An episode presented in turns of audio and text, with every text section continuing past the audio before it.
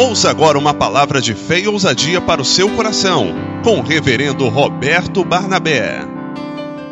1 Tessalonicenses, capítulo 4, a partir do versículo 13. A igreja achou, amém? Glória a Deus. Não quero, porém, irmãos, que sejais ignorantes acerca dos que já dormem, para que não vos entristeçais como os demais, que não têm esperança. Verso 14, igreja.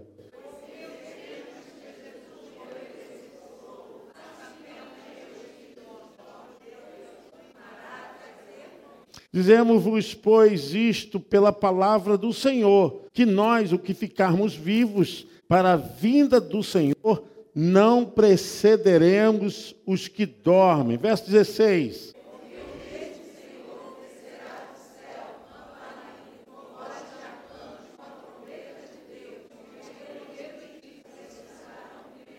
Depois nós, os que ficarmos vivos, seremos arrebatados juntamente com ele nas nuvens, a encontrar o Senhor nos ares. E assim estaremos para sempre com o Senhor. Verso 18. Amém. Você pode se assentar. A maior riqueza do Evangelho é nos transportar para a dimensão celestial. Ainda existe um hiato, uma separação, mas logo, logo a Bíblia diz que essa separação entre nós e a eternidade será fechada.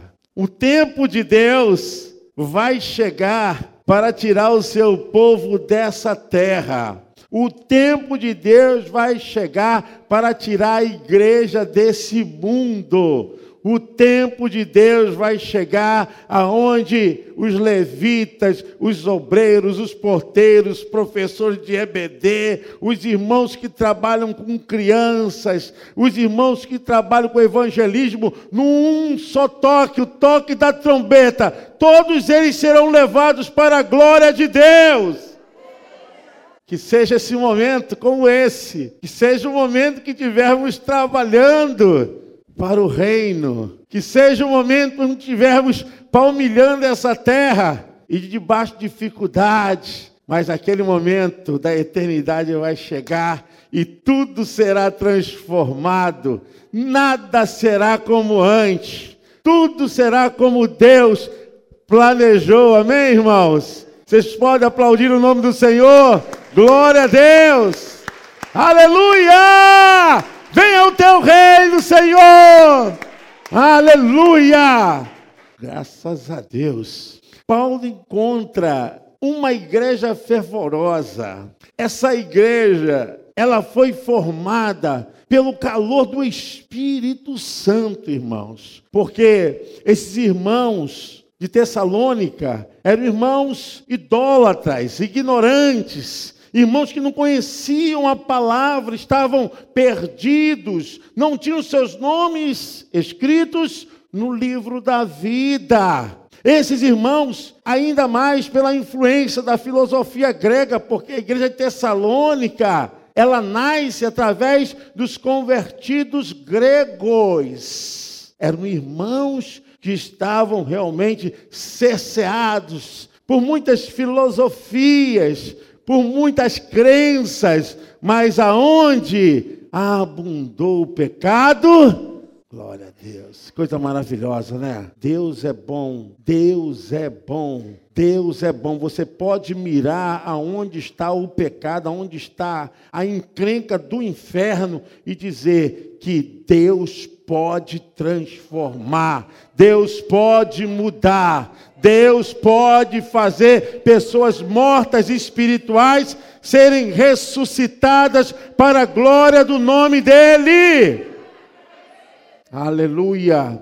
Paulo começou essa igreja por causa de uma mulher de fé. Como é importante, né? Uma mulher de fé. Lídia. E pela ordem cronológica, se fôssemos ter por fidelidade às cartas de Paulo, a primeira carta que foi escrita foi de Tessalônica, da igreja de Tessalônica, aos Tessalonicenses, a igreja que começou ali foi a primeira igreja na Europa. Deus estava fazendo um mover poderoso através da sua palavra, através do seu poder. E essa igreja começa na casa dessa irmã Lídia. E eles ali perseveraram na palavra, no ensinamento. Mas Satanás fica furioso, irmão. Satanás fica furioso, minha irmã. Sabe por quê? Porque ele não quer ver pessoas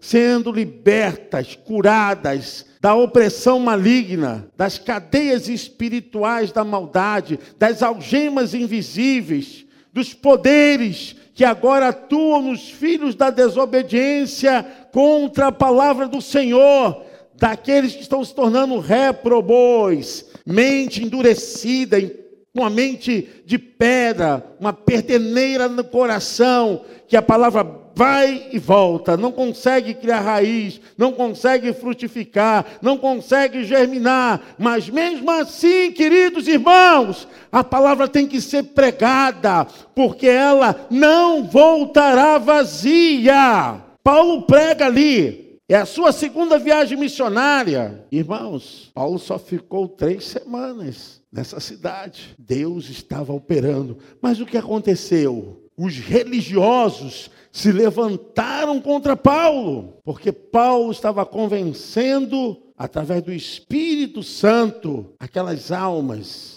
se achegar até o Cristo Salvador. Nunca foi fácil servir a Jesus, nunca foi fácil exercer ministério para o reino de Deus. Nunca foi fácil você ser temente e continuar na obra. Nunca foi fácil porque você está lutando contra Satanás, está lutando contra o mundo, está lutando contra a sua carne. Nunca será fácil. Nunca será fácil. Olha que a alegria de Paulo é agora dominada por uma turba de gente se levantando querendo matar Paulo. E Paulo vai para Bereia, fugido. Depois Paulo vai para Atenas, e é onde ele escreve essa carta, estava em Corinto. Mas a notícia que chegou para Paulo foi o seguinte: olha, os irmãos que receberam a palavra estão cada vez mais fortes no Senhor.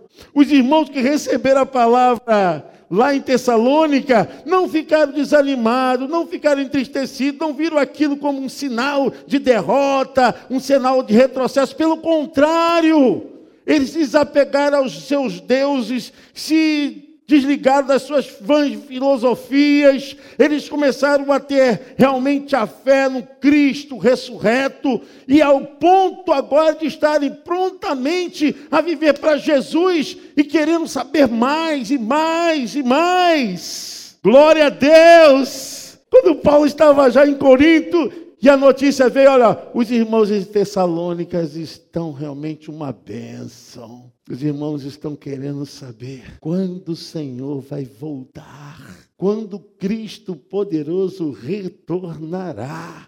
E Paulo atentamente dizendo: Olha, irmãos, vai acontecer numa ordem maravilhosa. É onde Paulo fala para eles, para que eles não pudessem estar agora sobre qualquer dificuldade a respeito da revelação da segunda vinda de Cristo. Paulo diz: Eu não quero, porém, irmãos, que sejais ignorantes eu quero que vocês saibam, eu quero que vocês tenham consciência a respeito dessa bênção, dessa vitória, porque esse ato entre nós e a eternidade, entre o lar celestial, vai ser fechado e o momento vai chegar aonde Deus vai levar a sua igreja. Irmãos queridos, nós esperamos isso.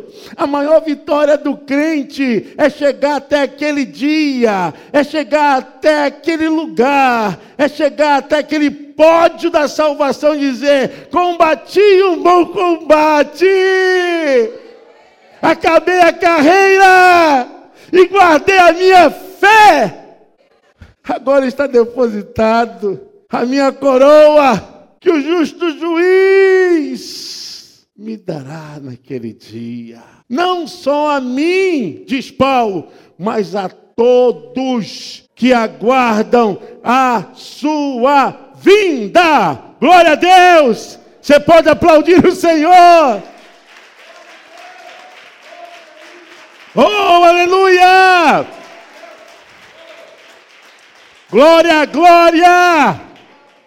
Paulo estava falando disso. A vitória do crente é ter a certeza de que Jesus vai voltar. O mundo vai passar, os reinos passarão, os poderes passarão, as situações mais difíceis aparecerão, mas também desaparecerão. Na vida há uma coisa que nós não podemos jamais esquecer, irmãos, se chama vicissitudes. Na vida nós temos nuances. Um dia está bem, um dia está melhor, um dia está excelente, outro dia está complicado. Isso se chama vicissitudes da vida.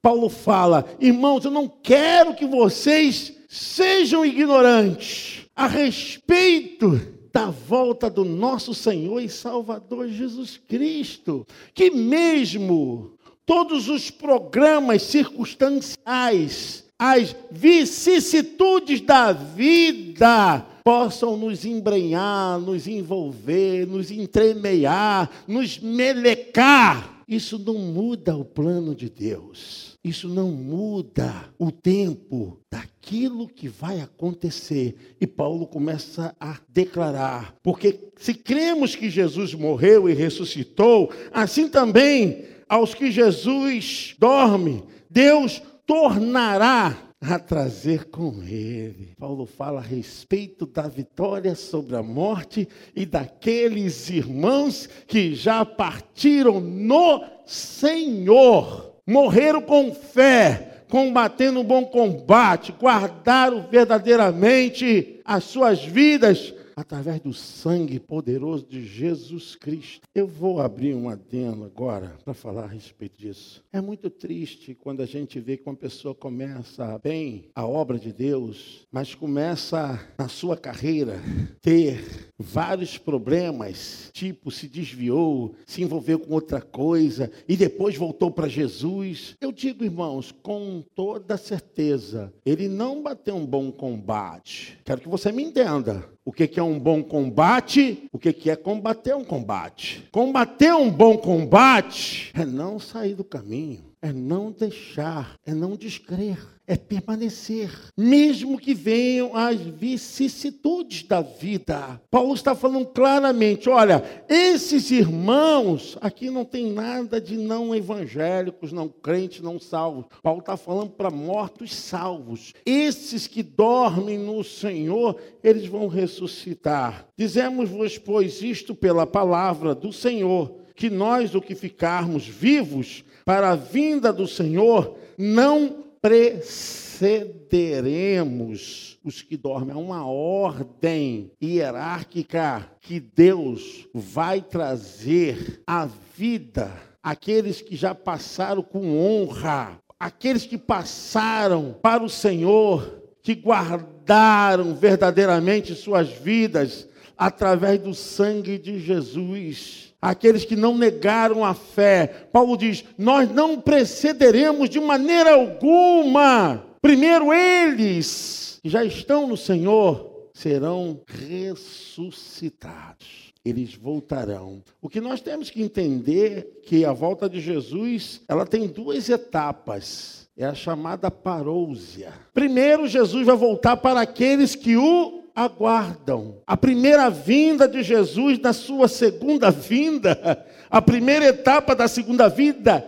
vinda é para os crentes. Só quem vai ver o Senhor nos ares, só quem vai contemplar o Senhor, a excelência, a magnitude, são os salvos. Glória a Deus. A segunda vinda do Senhor tem duas etapas. Primeiro para os salvos, e depois tem um novo hiato, né? Que são os mil anos. A igreja está gozando na bodas do Cordeiro, enquanto aqui se abre o selo do anticristo, onde vai começar o mistério dos enganos, da mentira, e a igreja está na bodas do Cordeiro. O tempo da eternidade a igreja está com Cristo, e aqui no Cronos o mundo está nas mãos do anticristo. Por isso que a Bíblia diz: bem-aventurados aqueles que fazem parte da primeira ressurreição. Vocês estão entendendo o negócio? Porque quem ficar aqui vai ter que ser dominado pelo anticristo. A pressão é do anticristo. E aqui, aqui já estamos já no terceiro céu. Nós estamos na bodas do Cordeiro, onde ele vai dizer: Vinde, Felipe, vinde, Edson, vinde, Celeste, vinde, Roberto, vinde, Flávio, Henrique, vinde, benditos de meu Pai.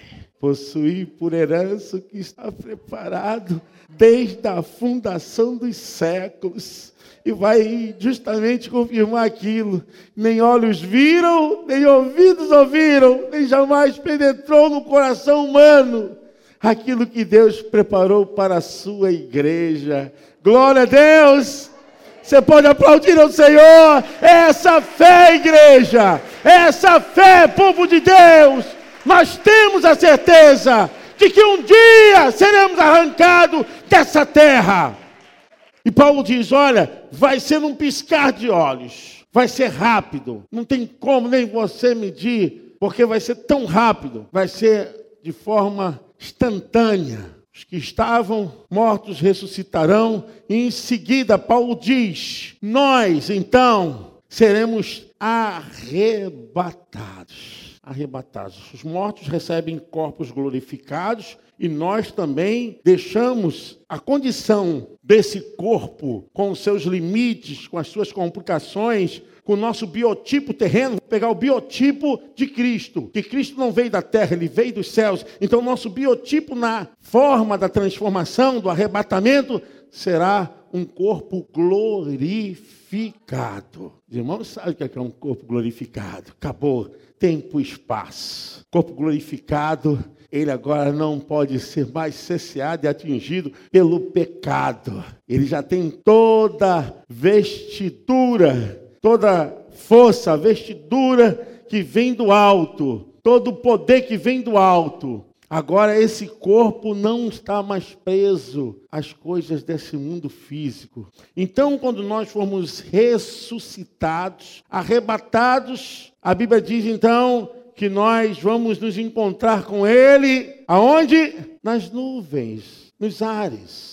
Só a igreja, só o povo de Deus. Aqui não estão os ímpios, não estão os incrédulos, não estão aqueles que negaram a fé. Aqui está falando da igreja, da igreja. E logo em seguida vai ser entrega dos galardões. Olha que benção, que benção. A prova que nós passaremos então a demonstrar verdadeiramente que o nosso trabalho no Senhor não foi em vão, porque os galardões é uma prova que nós passaremos pelo fogo de Deus, não de julgamento, mas de obras. Diz a palavra, a entrega dos galardões. Isso vai acontecer porque o fogo de Deus vai ser a ótica examinadora, olhos raio-x do Senhor e vai julgar as nossas obras. Quando eu vejo isso, irmãos, eu vejo assim as pessoas que reclamam tanto quando faz a obra de Deus. Reclamam tanto. Faz, mas a Bíblia fala de obra que é feita, que ela é de palha, que ela é de feno ou que ela é de metal. Então, se for de palha, queima logo. É, de feno ainda vai. For de metal, não. Essa obra é aprovada. É quando nós somos realmente vistos pelo Deus eterno, pela quantidade de amor e de devoção e de temor que tivemos pela sua obra. Quantas vezes abrimos mão dos nossos próprios deleites, né, prazeres, para dizer não, eu vou fazer a obra. Não, eu estou compromissado. Onde Deus vai ver todos aqueles momentos, vão passar assim diante de um telão todo aquele momento que você viveu na obra de Deus e que você muitas vezes chorou quando você estava realmente gemendo, mas estava fazendo a obra do Senhor, estava fazendo realmente a obra de Deus. A Bíblia diz que nós nos encontraremos nos ares e assim estaremos sempre com o Senhor. E essa vai ser a maior vitória da vida da igreja. A igreja, ela tem que pensar no arrebatamento. Jesus está voltando, igreja. Jesus está voltando. Existem 1189 capítulos na Bíblia. E destes, 260 estão no Novo Testamento. E desses 260 capítulos no Novo Testamento, nós encontramos menção da vinda de Cristo 318 vezes. A Bíblia nos alerta, nos adverte, igreja. E ainda assim, muitas pessoas não estão conseguindo entender muitos ainda não ouviram, muitos ainda estão ignorantes a esse respeito, muitos estão retardando, muitos estão assim ocupados demais. Dos 260 capítulos do Novo Testamento, 318 vezes faz menção da volta de Jesus. Profeta Miqueias profeta Isaías profetizar a primeira vinda e profetizar a segunda vinda de Jesus. Nós estamos na era da graça. Muitas pessoas pensam que a graça foi de graça. A graça custou um alto preço preço do sofrimento do único Filho de Deus, aquele que deixou toda a sua roupagem real, toda a sua grandeza, se tornou humilde, se humilhou, se fez um de nós, sofreu as dores, mas sem contudo pecar, não pecou, não pecou, pelo contrário, ele venceu o pecado sendo filho obediente. E é nessa visão, queridos irmãos, ele vai aparecer justamente porque ele nos conquistou, nos comprou. O apóstolo Paulo fala aos Colossenses que Cristo cancelou a promissória de dívida que nós tínhamos com o pecado, pelo seu sangue, pela sua morte e ressurreição, ele nos redimiu. Ele nos comprou para ele. Ele então pagou um alto preço para dizer que eu, você, que é a igreja que se reúne agora em qualquer lugar do universo, qualquer parte desse globo terrestre, todos aqueles que clamam pelo nome e pelo sangue de Jesus foram comprados pelo precioso sangue do único Filho de Deus. O diabo não tem poder sobre a tua vida, sobre a tua casa, sobre a tua mente, não tem poder mais sobre o seu ministério, não tem poder agora sobre os seus pés. Você pode andar, você pode caminhar em direção a Deus, em direção à palavra, porque você é livre, você é livre pelo sangue de Jesus. Você pode aplaudir ao Senhor, aleluia!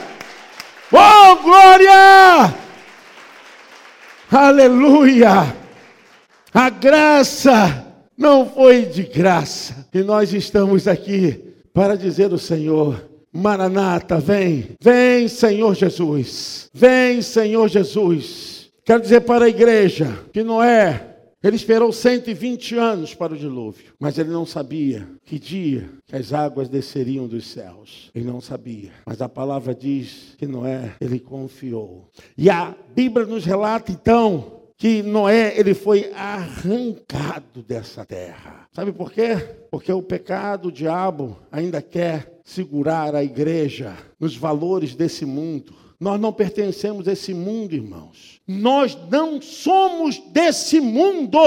A Bíblia diz então que o Senhor veio e arrancou Noé e sua família. E assim ele fará com a igreja. Tem muitos ainda que estão com seus corações aqui nesse mundo, ainda estão presos, seus sentimentos, seus valores, seus conceitos estão muito distante da verdadeira palavra do Deus eterno. Aqueles irmãos, quando se converteram, queriam saber, Paulo, quando se dará todas essas coisas que o Senhor voltará? Essa deve ser a fome da igreja. Tem que ter uma celeridade no coração do crente, na esperança, na expectativa de que Cristo pode voltar daqui a pouco, a qualquer hora, a qualquer momento, que a nossa alma está nele, a nossa vida está nele. Pode acontecer como aconteceu com o pastor Anderson do Carmo. Às vezes o próprio mundo ele faz com que essa pressão aconteça de maneira diferente, mas de qualquer forma, quando um anjo do Senhor, quando um homem ou uma mulher de Deus passa desse mundo para a eternidade, já está passando já com a sua vida abençoada. A sua vida abençoada. Eu quero dizer, querido amigo, irmão, em nome de Jesus, o maior valor do Evangelho agora é você saber que é uma realidade a volta de Jesus. Não brinque, não brinque com a palavra, não brinque com aquilo que foi feito para te dar justamente essa expectativa. Paulo falou: olha, vai acontecer dessa forma. Fiquem tranquilos em relação a todas essas coisas, porque o Senhor voltará, como ele mesmo morreu e ressuscitou, ele voltará para levar. E nós estaremos com ele para sempre, para sempre. E na eternidade, irmãos, eu não sei qual vai ser o relógio biológico celeste como é que vai ser? Eu só sei de uma coisa: que o nosso corpo, que a nossa mente, que toda a nossa estrutura vai ser muito e muito melhor do que é hoje. Por isso que a Bíblia fala que lá Deus vai enxugar dos nossos olhos todas as lágrimas. Eu acredito que a glória do Senhor será tamanha, a presença do Senhor será tamanha, que nós não vamos ficar com lembranças na memória de coisas que ficaram aqui nessa terra a glória do Senhor vai ser muito maior do que ainda algumas coisas que marcaram aqui nessa vida. Por isso, eu quero dizer para você: você tem que se manter firme, a igreja tem que marchar, nós temos que pregar a volta do nosso Senhor e Salvador Jesus Cristo. Jesus está mais perto do que nunca. De alguma forma, o mundo nos odeia, porque o mundo jaz no maligno o crente tem que permanecer firme na palavra, se alimentar na palavra. Crente tem que se preparar em oração, fortificar a sua vida espiritual, porque se sua vida espiritual não estiver fortificada, sua alma está em frangalhos, você está vivendo em dificuldade, porque somente o Espírito de Deus que pode trazer equilíbrio para a faculdade mental. Somente o Espírito de Deus. Porque, irmãos, nós não podemos comparar as lutas que temos aqui com a glória que há de ser revelada. Quando o crente fica preocupado com essa vida e esquece da vida vitoriosa, é porque a sua alma está sendo colocada em primeiro lugar do que o seu espírito. O seu espírito só pode ser fortalecido com o Espírito de Deus. Por mais que você granjeie nessa vida, por mais que você conquiste nessa vida, por mais que você se relacione, por mais que você venha obter, isso faz parte da alma. Sabe por quê? Nada nesse mundo pode alimentar o teu espírito, se não for o Espírito de Deus, a palavra de Deus, as coisas do reino. Você entende isso? Diga amém. Aqueles que estão aguardando a volta de Jesus é porque estão espiritualmente vivos. Porque esse mundo passa, irmãos, com suas concupiscências. Esse mundo passa, tudo aqui é passageiro, tudo aqui vai passar. O que fica, aquilo que é eterno, o que é eterno é o teu espírito e a tua alma. Nada mais em mim e você pode ser eterno. A Bíblia diz que esse corpo veio da onde? Veio do pó e ao pó, princípio da origem, da gênesis, da criação. Não tem nada errado, mas a alma e o espírito pertencem a Deus. E tudo que pertence a Deus, diretamente a Deus, é eterno. Amém? Você pode aplaudir o Senhor?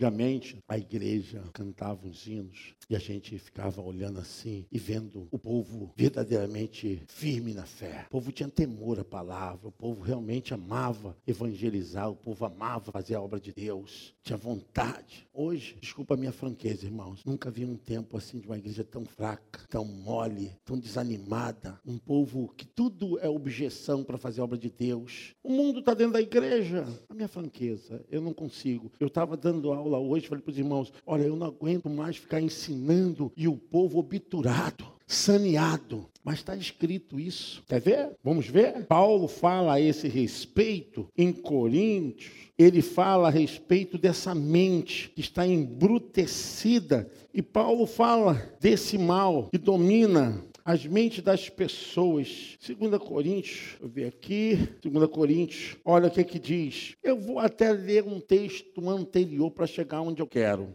Pelo que, 2 Coríntios capítulo 4, pelo que tendo este mistério, segundo a misericórdia que nos foi feita, não desfalecemos. Antes, rejeitemos as coisas que por vergonha se ocultam, não andando com astúcia nem falsificando a palavra de Deus.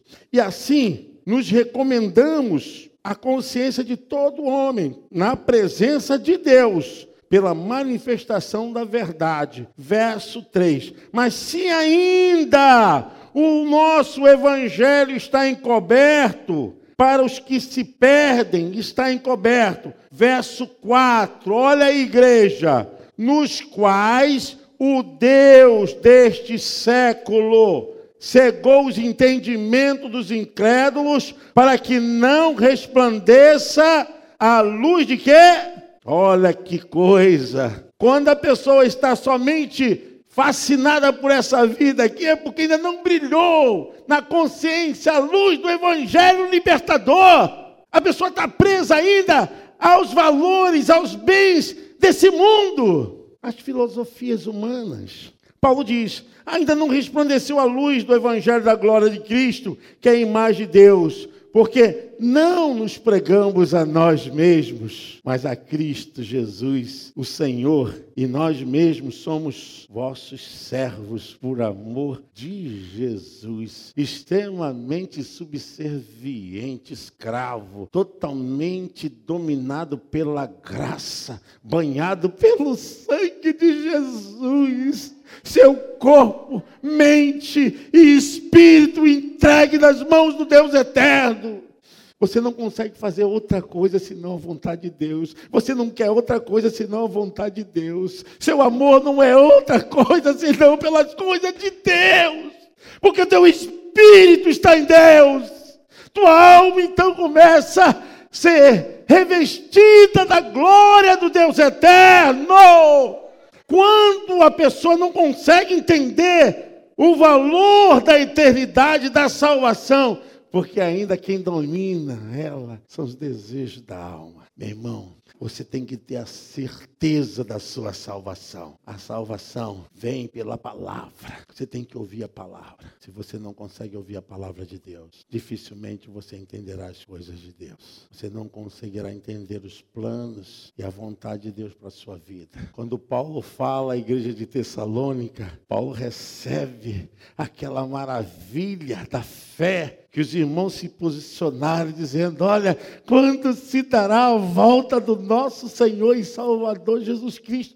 Eles eram idólatras perdidos espíritos envolvidos em toda a trama de filosofia, os gregos dominados por todos aqueles instrumentos, aquelas crenças. Mas quando receberam a palavra, o Evangelho resplandeceu a luz nas consciências de todos aqueles irmãos. A volta do Senhor Jesus Cristo. E nós cantávamos, né? O Rei está voltando, o Rei está voltando. A gente canta isso hoje, careta, pastor. Para cantar cantar um hino do Inário aqui, irmãos, a gente passa um sufoco. Passa sim, porque ensina aí, pastor. Vocês estão entendendo, irmãos? Estão entendendo, irmãos? Vocês estão entendendo, irmãos?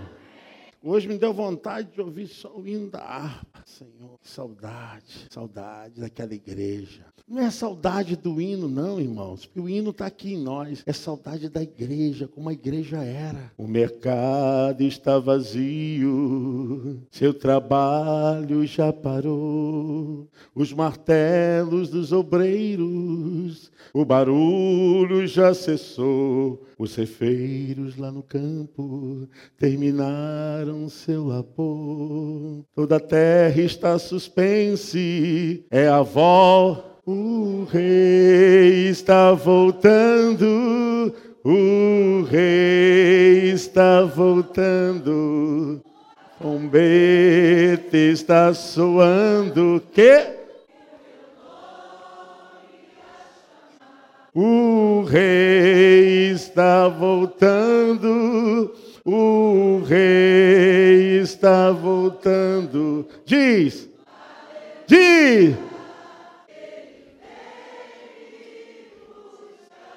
Oh, glória! Você pode aplaudir ao Senhor?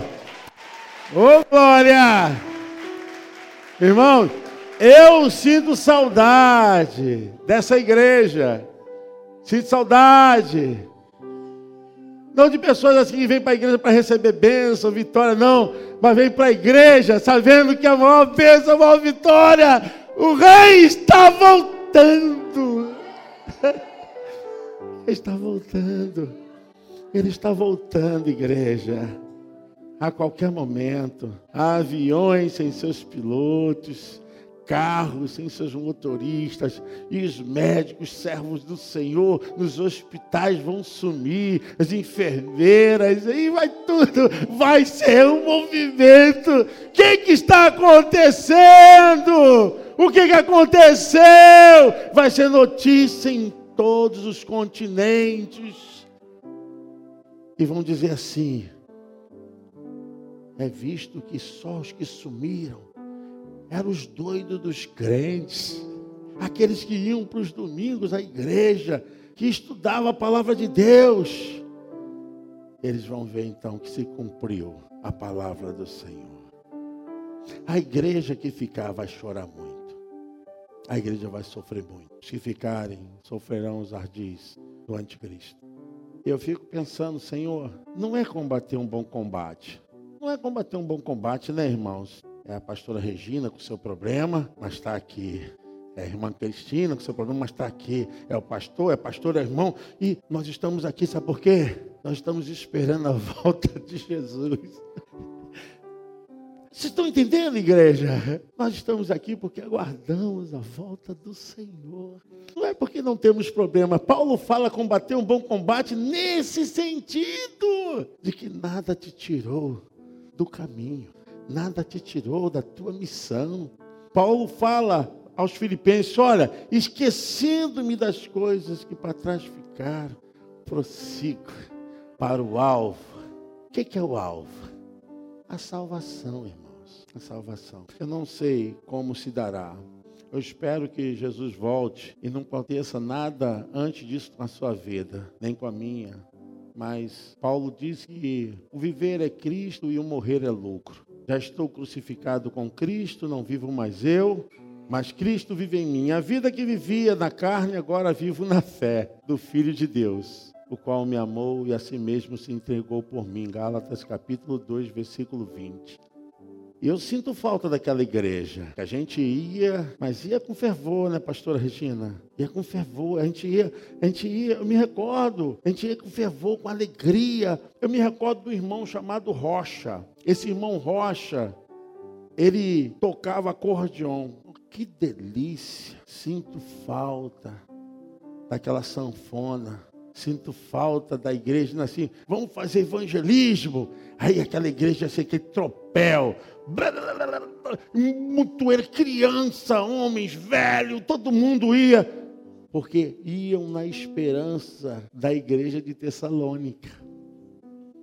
Irmãos, não ignoreis, não vamos esquecer dos 260 capítulos do Novo Testamento, 318 vezes falam da volta do Senhor Jesus Cristo. Amém? Deus nos abençoe. Sai daqui com essa fé, com essa esperança. Sai daqui assim, animado no Espírito de Deus. Fique de pé em nome de Jesus. Eu quero orar por você e dizer que é muito bom estar com você aqui nessa casa. É muito bom estar com você aqui nesse culto. É muito bom estar com você aqui nessa igreja. Amém? Você pode dizer isso para o seu irmão? Dizer assim: é muito bom estar com você aqui nessa casa espiritual. É, porque é isso aí, igreja do Senhor é isso. É muito bom estar com você, meu irmão. Muito bom. Jesus está voltando, igreja. Logo, logo, essas dores, essas aflições, os problemas, essas coisas que a gente enfrenta, essas vicissitudes da vida vão acabar. Vão acabar, Marcelo. Andrade, vão acabar, Edson. Vai acabar, meu filho. Vai acabar, povo de Deus. Todas essas dores, essas lutas, aguardando, né? Pastora Silvia, corre, pastor, calma aí, pastor, já estou no trabalho. Pastora, vai acabar isso, pastor. Pastora, pastor, ainda estou aqui, estou no Mirandela, espera aí. Vai acabar. Glória a Deus. Aí, meu irmão, pronto. E vê lá na glória, acabou. É para sempre com Ele. Você pode aplaudir o Senhor. Aleluia! Vai ou não vai? Vamos lá, povo de Deus. Glória a Jesus.